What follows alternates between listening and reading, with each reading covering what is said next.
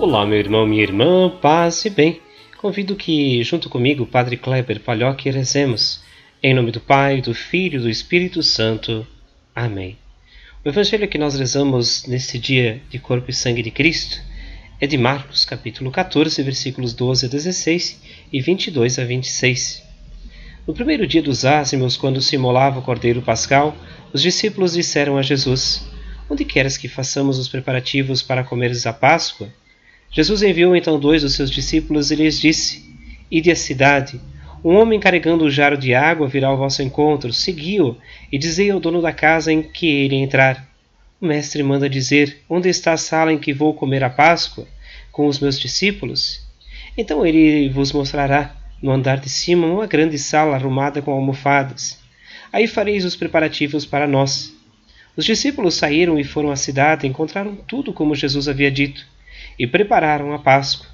Enquanto comiam, Jesus tomou o pão e, tendo pronunciado a bênção, partiu e entregou-lhes, dizendo: Tomai, isto é o meu corpo.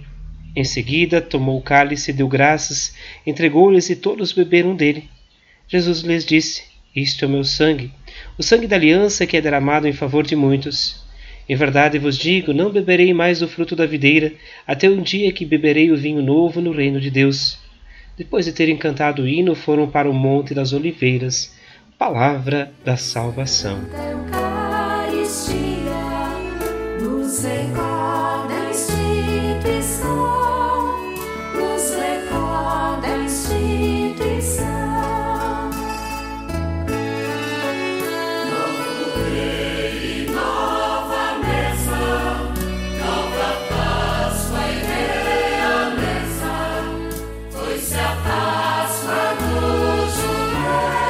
Meus irmãos, minhas irmãs, nesse dia em que celebramos a solenidade do corpo e sangue de Cristo, somos chamados também a perceber a importância desta grande celebração na vida da gente.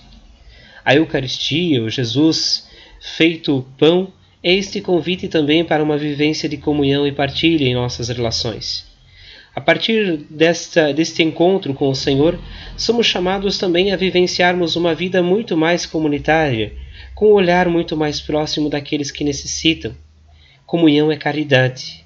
Comunhão também é cumprir com a nossa vocação, é vivenciarmos aquilo que somos chamados em nossa vida e a cuidarmos da vida que é gerada ao nosso redor, as criaturas de Deus.